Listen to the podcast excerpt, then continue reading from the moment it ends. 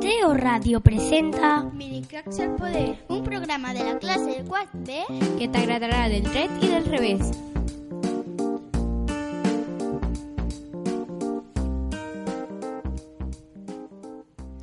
Hola a totes i a tots! Avui amb vosaltres Ara va de poemes! Què estàs fent, Joel? una rosa de paper, I per què?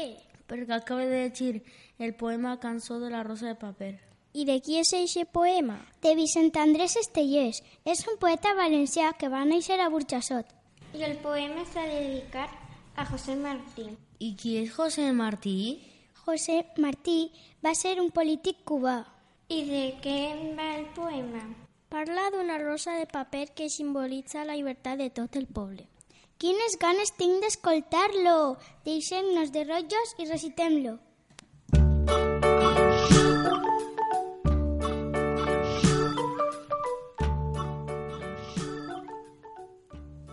Ella tenia una rosa, una rosa de paper, d'un paper vell de diari, d'un diari groc del temps.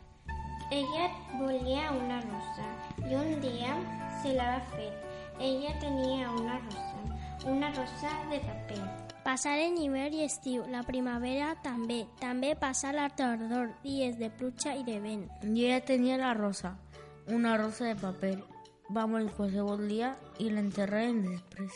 Però al carrer on vivia, però en el poble on visqué, les mans del poble es passaven una rosa de paper. Y circulaba la rosa, pero muy secretamente, y de mamá pasaban una rosa de papel.